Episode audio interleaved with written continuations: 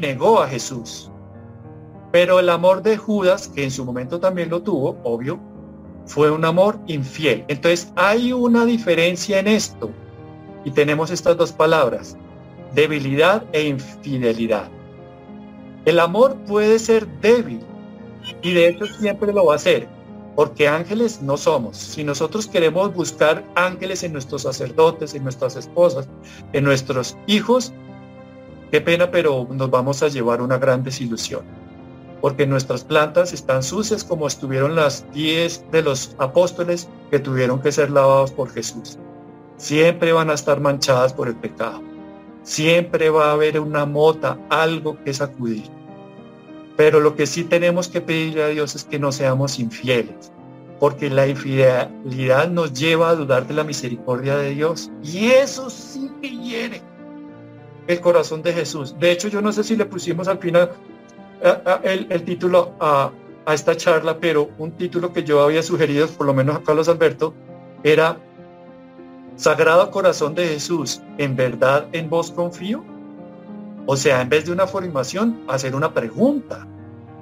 Porque si somos honestos y escudriñamos lo más profundo del corazón, que ya vimos que es el espíritu, realmente es donde se articula el cuerpo, el alma y el espíritu, lo que, lo que comúnmente nosotros llamamos corazón es eso, es la articulación del cuerpo, el alma y el espíritu, es el estrato más interno que nosotros tenemos.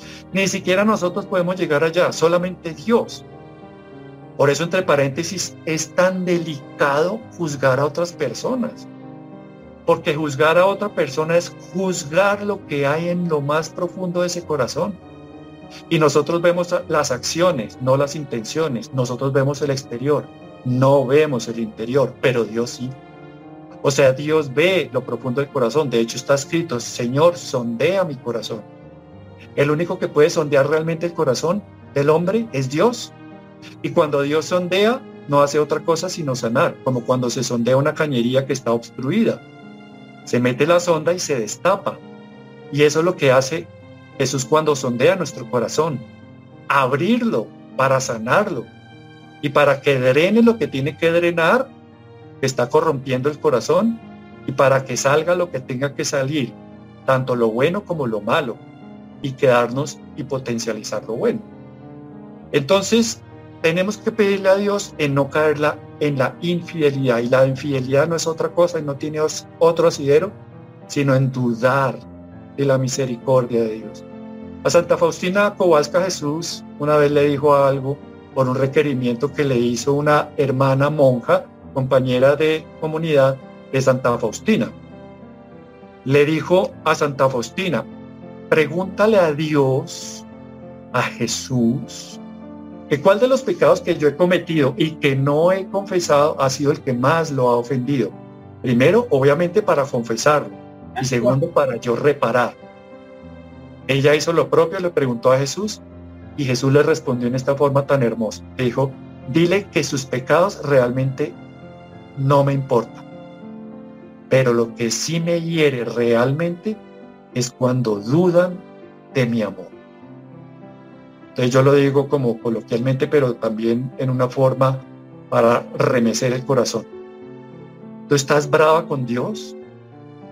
Por alguna situación, porque se perdió tu matrimonio, tuviste una crisis económica, porque un hijo o un familiar muy querido y entrañable murió y estás herida con Dios y tú dices, Señor, te voy a lastimar donde más te duele, me voy a vengar de ti, porque lo que tú me has hecho no tiene precio en el dolor que he tenido que pagar.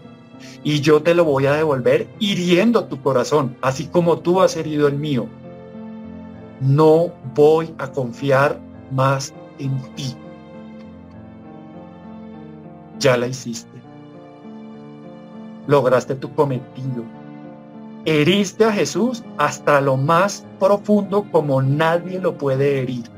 De hecho, dicen los estudios científicos de los milagros eucarísticos, y eso está comprobado científicamente, que Jesús no murió por tanto ser martirizado, él murió de tristeza. Eso está en las muestras de, de, las trazas de, de, músculo estriado esquelético del corazón humano, donde están las muestras de, esos leucocitos.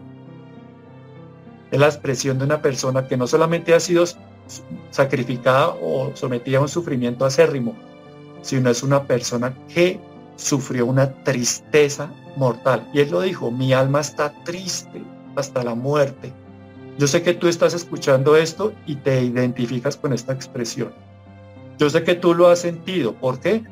Porque tú haces parte de la iglesia y la, iglesia es la esposa de Cristo. Y lo que Dios ha unido no lo separa en el hombre, son una sola carne. Y si Cristo sufre, tú también sufres, porque tú eres la esposa de Cristo, porque tú eres la iglesia. La iglesia no solamente es el Papa, los obispos y los sacerdotes. La iglesia somos todos nosotros, los laicos, los de a pie, los que queremos a Dios, los bautizados, los que vivimos de los sacramentos, los que sin los sacramentos no podemos vivir. Esos somos la esposa de Cristo y la esposa de Cristo también está sufriendo. Por eso yo sé que tú también has sufrido mucho pues encuentra consuelo en estas palabras.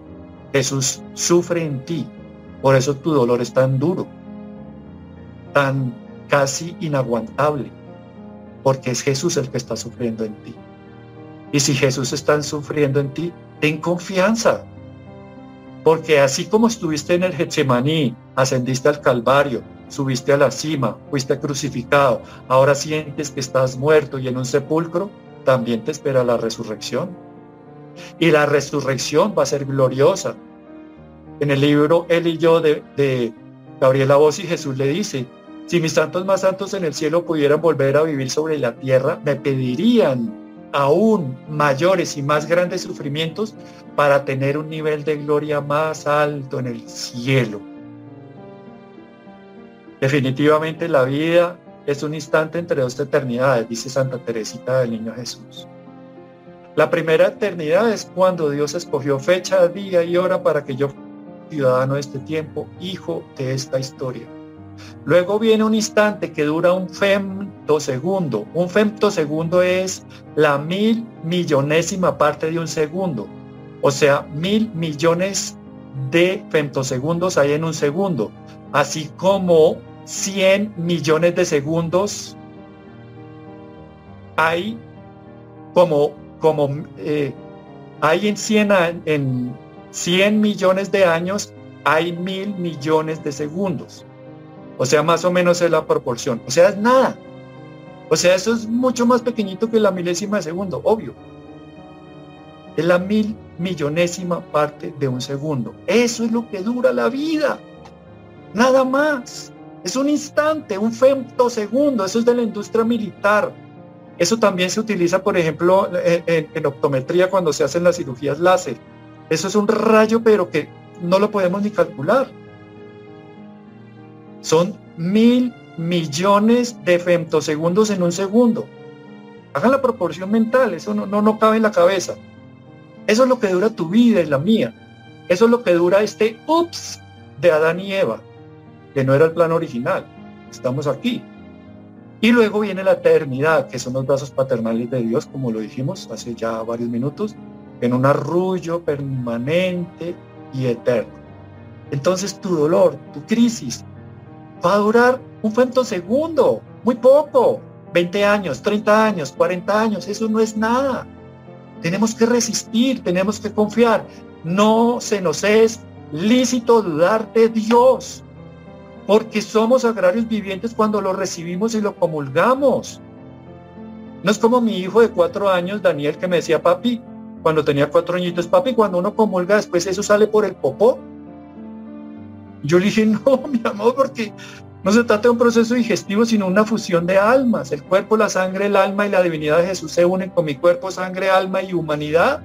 En ese momento tú y yo cuando lo recibimos nos convertimos en un sagrario de carne, que es el que más se deleita y se goza Jesús en inhabitar, rodeado de miríadas y miríadas de santos ángeles.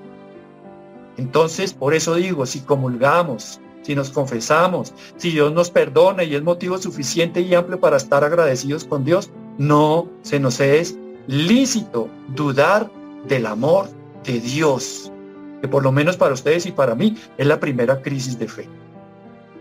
Promesas. Ya por el tiempo y no los quiero aburrir más, vamos a entrar en las promesas que son muy importantes porque no nos las podemos perder.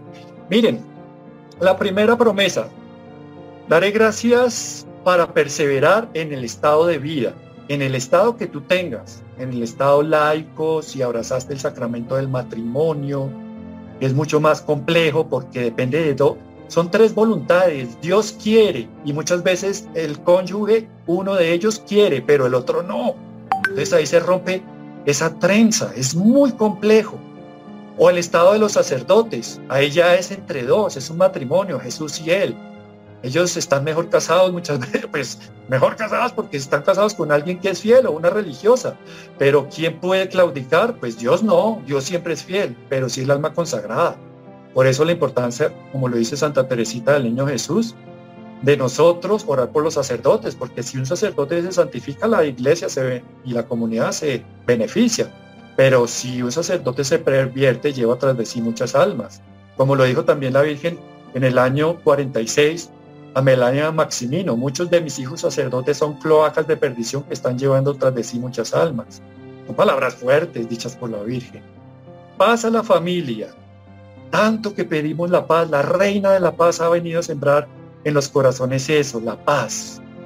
Y la paz no tiene otro asidero, vuelvo y utilizo esa palabra, sino en la voluntad de Dios. ¿Tú estás en la voluntad de Dios, aunque estés sufriendo mucho? Aceptando y abrazando una enfermedad huérfana, límite, retorciéndote de dolor en una cama que se ha convertido en tu cruz, en tu madero particular, en tu trono particular, deberíamos decirlo mejor, pues deberías estar en paz, porque estás viviendo en la voluntad de Dios. Y si tú tienes la voluntad de Dios, tienes que vivir en paz. Dice, bendición para las casas donde esté la imagen. Miren, es una imagen que del hebreo, pues de los antiguos, de los semitas, es una imagen pituash. Habían varias imágenes. Una imagen selen, que es imagen representativa, que estaba permitida. Por ejemplo, los querubines hechos de madera de acebuche, que es un olivo silvestre de madera, o por ejemplo los querubines de oro sobre el propiciatorio, que era la tapa que cubría el arca de la alianza. Esos son imágenes selen, imagen representativa. La imagen del Sagrado Corazón de Jesús es una imagen pituage, pintada, como por ejemplo los tapices, que fueron 10 hechos en, el, en la parte más santa del templo de Salomón, también de querubines, son imágenes pituage entonces esas dos tipos de imágenes sí que son permitidas por Dios, es más, mandadas a hacer por Él. Las imágenes prohibidas son las imágenes pesel, que son imágenes ídolo, por ejemplo el becerro de oro. Lo levantan, ahí era una imagen selen, imagen representativa de un becerro. Pero cuando dice, este es su Dios, y todos se postran y lo adoran y lo reconocen como Dios, pasó a ser una imagen pesel, o sea, imagen ídolo. Y le hicieron un culto que se llama el Sha-Sha, o sea, un culto de adoración, o como lo, lo decimos en, en griego, prosquineo. Es un culto de adoración. Eso es lo que está prohibido. Por eso nos critican los hermanos separados y por ese lado nos atacan demasiado. Nosotros no adoramos imágenes, nosotros las veneramos. Les rendimos un culto de veneración no por lo que son, sino por lo que representan, como nos lo confiere el Concilio de Nicea II del año 787. El culto a las imágenes, que se recomienda no por lo que son, sino por lo que representan. Entonces, esta imagen del Sagrado Corazón dada Santa Margarita María Alacoc es una imagen Pesel, es una imagen, perdón, una imagen pituash, es una imagen que me recuerda el Sagrado Corazón de Jesús que ya lo hemos dicho hasta la saciedad, no es una víscera, es una persona, es recordar los sentimientos de Dios. Consolaré en las dificultades. ¿Cómo es la consolación sobrenatural, místicamente hablando? Cuando tú estás orando el rosario y, y entonas el último de María y después al final te das la bendición, recibes paz y una consolación. Y eso está muy bien, es producto de la oración. Y a veces se da y a veces no. Cuando vas a misa y comulgas, a veces sale una lagrimita y hay una consolación. Pero místicamente no es tan así. Místicamente es cuando tú de la nada, sin estar rezando, ni siquiera estás pensando en Dios y tienes una paz inefable. Esa palabra me gusta mucho inefable significa que no tiene explicación. Esa es la paz que te está dando espiritualmente y místicamente Dios.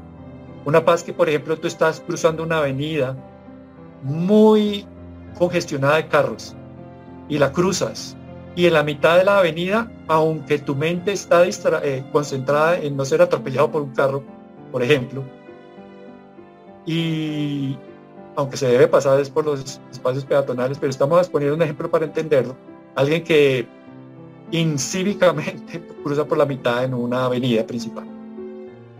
Pero cruzando en la mitad sientes una paz interior que obviamente no podría por qué estar en ese momento. A eso es lo que se le llama la verdadera consolación. Dios la regala. ¿Y por qué la da? Fruto de la sobreabundancia de silencio, de la sobreabundancia de hacer conciencia permanentemente delante de quien se vive y se existe. Por esa sobreabundancia llegó esa consolación en ese momento. Quinto, refugio en la vida y en la muerte. El refugio ya lo vimos. Ya Longinos le atravesó el costado y llegó hasta el corazón. Entonces dejó un canal. Ese canal hay que transitarlo e instalarlos en el centro del corazón.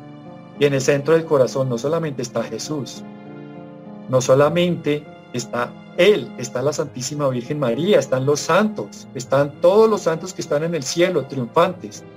Entonces podemos encontrar ahí, en ese momento, nuestro propio refugio particular. Ahora que se habla tanto del final de los tiempos, de los refugios, ese es el primero. El refugio siempre será el corazón sacratísimo de Jesús y el corazón inmaculado de la Santísima Virgen María. Porque si no tenemos como refugio primero ese corazón de Jesús y María, como lo dice San Juan Eudes, hablándolo en sentido singular, porque lo comparten, es uno solo, ¿de qué nos sirve estar en otro refugio? Pues que estamos buscando simplemente tener un poco de agua y un puñado de comida, de eso que nos sirve salvar el cuerpo si podemos perder el alma. Bendición para las empresas. Entonces, las empresas no solamente es el trabajo, también lo que nosotros vamos a emprender, nuestros apostolados, que sean fecundos.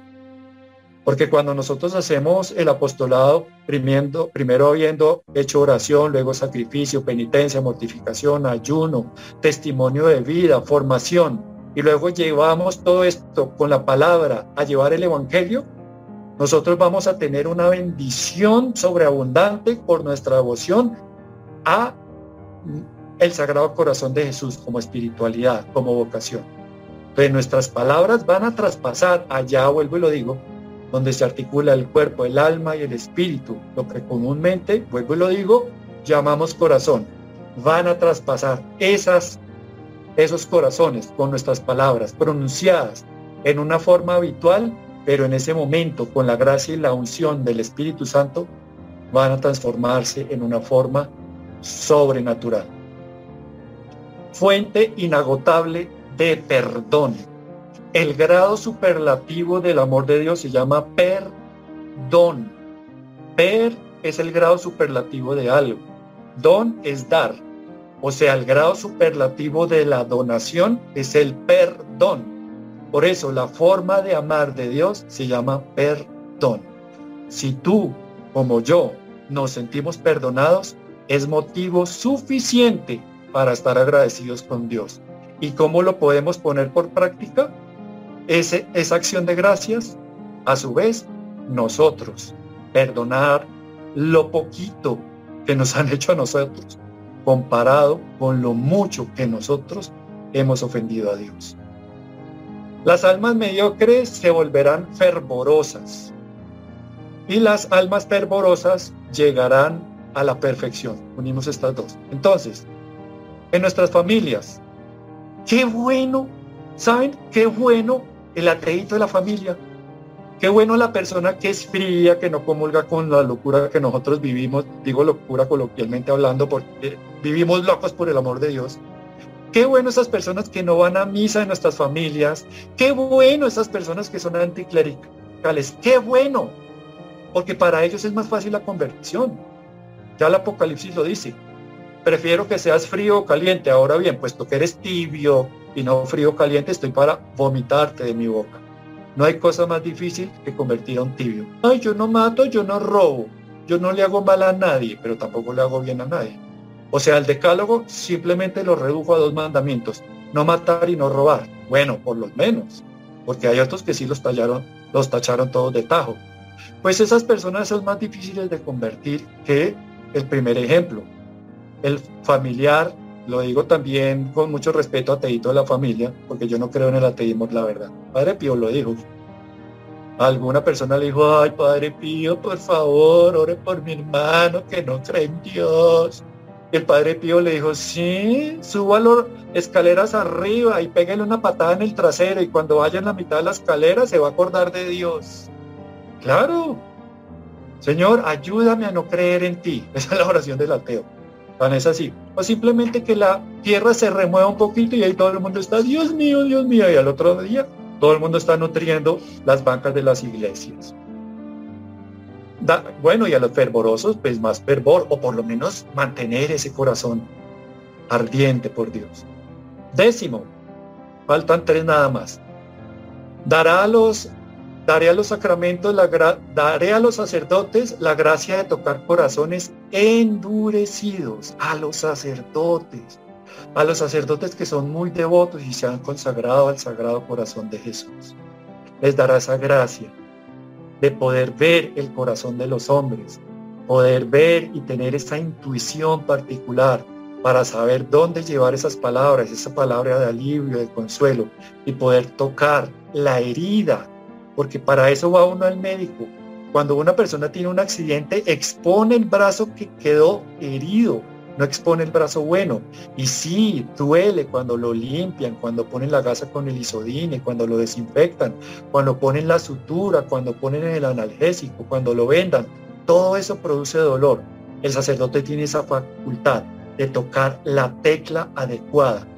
Hay gente que dice, no, a mí sí realmente yo no soy susceptible, a mí me hacen las cosas y a eso me resbala. Sí, pues como los que somos odontólogos, los que dicen lo mismo no es sino que uno no ponga anestesia y roce el nervio y mire que queda pegado a la lámpara de techo. Claro, simplemente esa persona lo dice es porque no le han tocado el nervio, la fibra. El sacerdote Dios le va a dar esa gracia de tocar la fibra exacta, donde se conmueva el corazón, porque la escritura lo dice.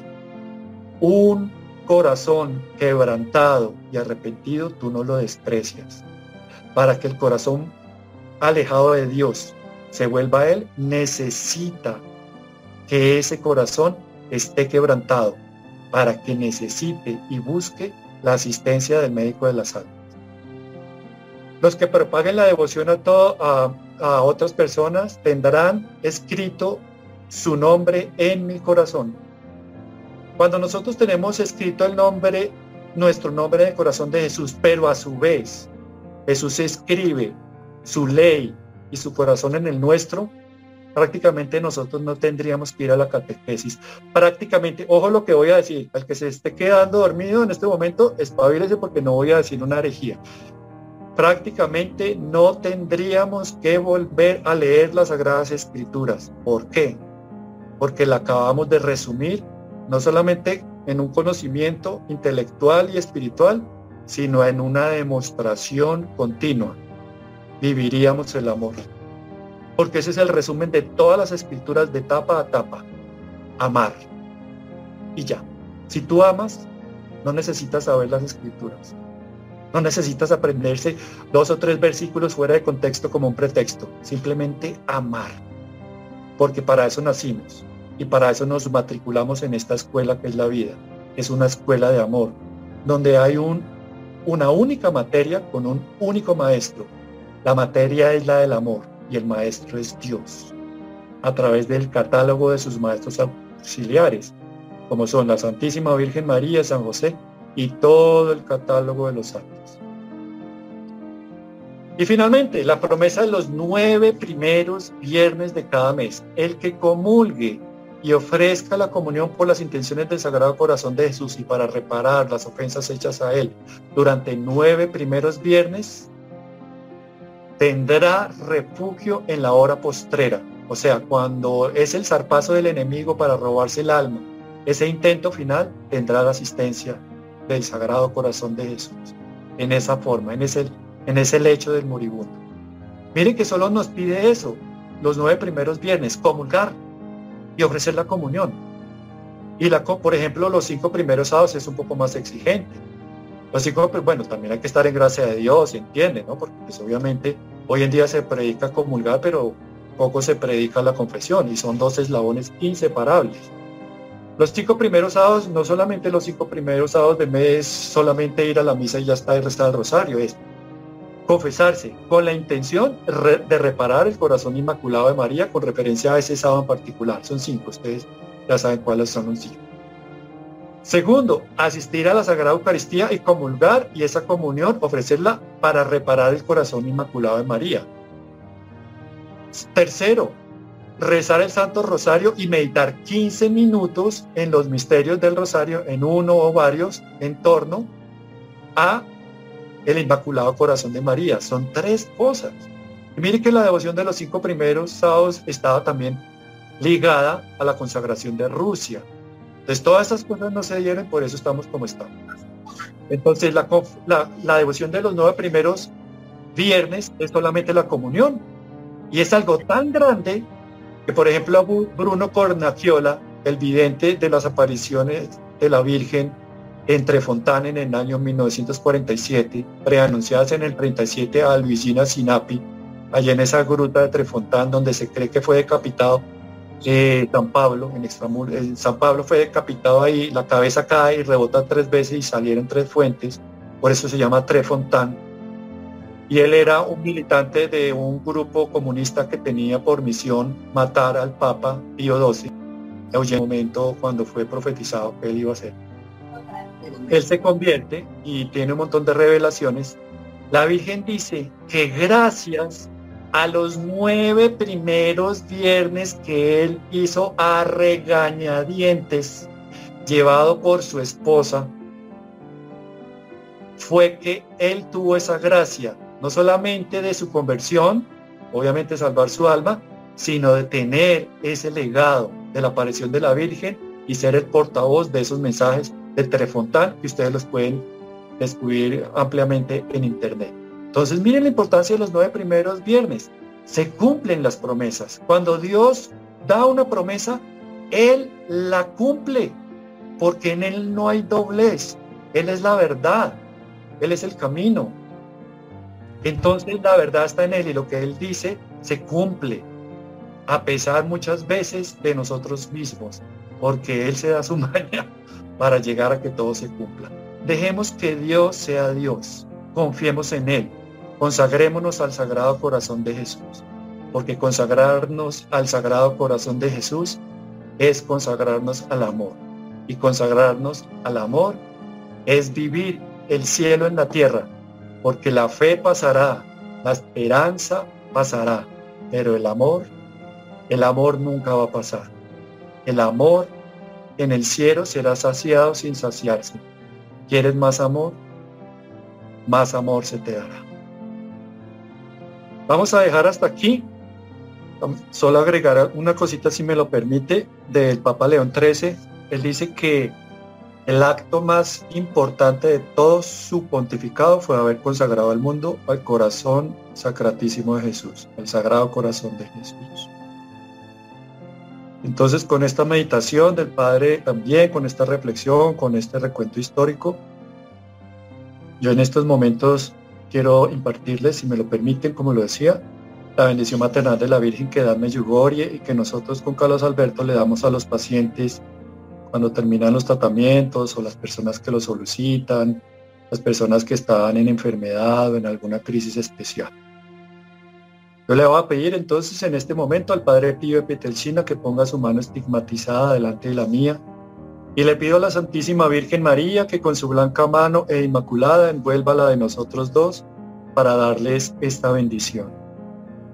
Invocamos la presencia tierna, dulce, delicada, pura, suave, amorosa, humilde, bondadosa y maternal de la Santísima Virgen María Reciban todos la bendición maternal, especial, amorosa, protectora, liberadora, misericordiosa, sanadora, consoladora, intercesora, proveedora y reparadora de la Santísima Virgen María, la dulcísima Reina de los santos ángeles y de los hombres, del cielo y de la tierra, de todo lo visible y lo invisible, la dulce Reina de la Paz.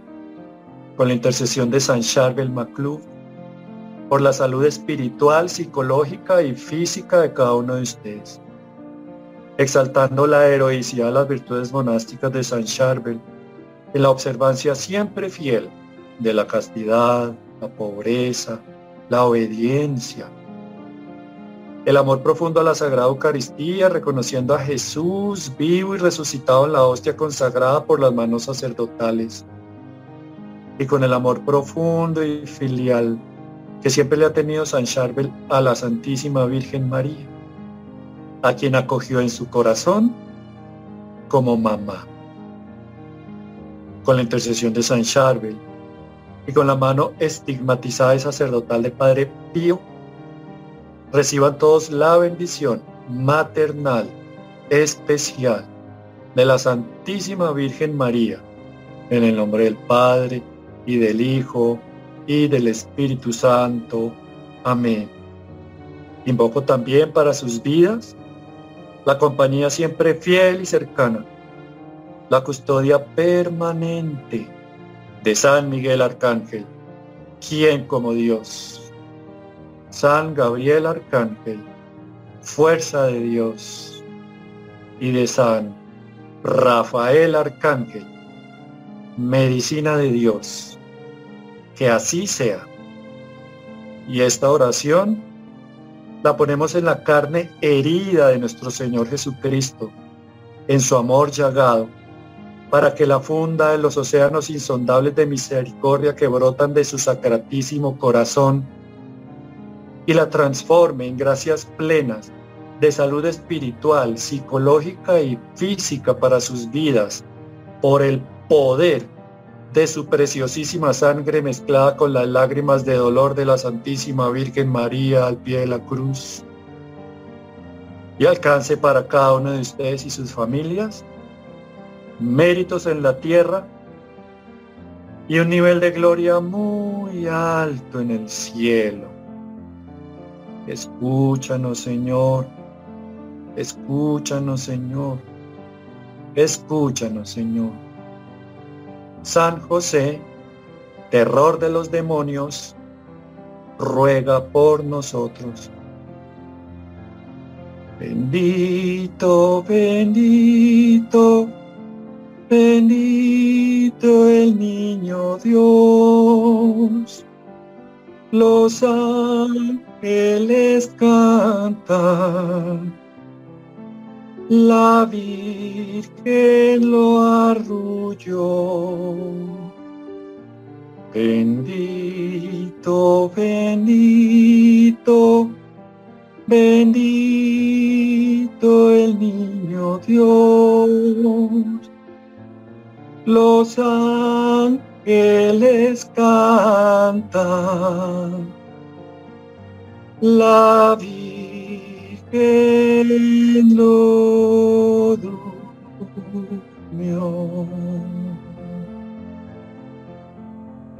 Divino bebecito Jesús, bendecirlos a todos con paz, salud y amor. Amén, amén y amén. Dios los bendiga a todos.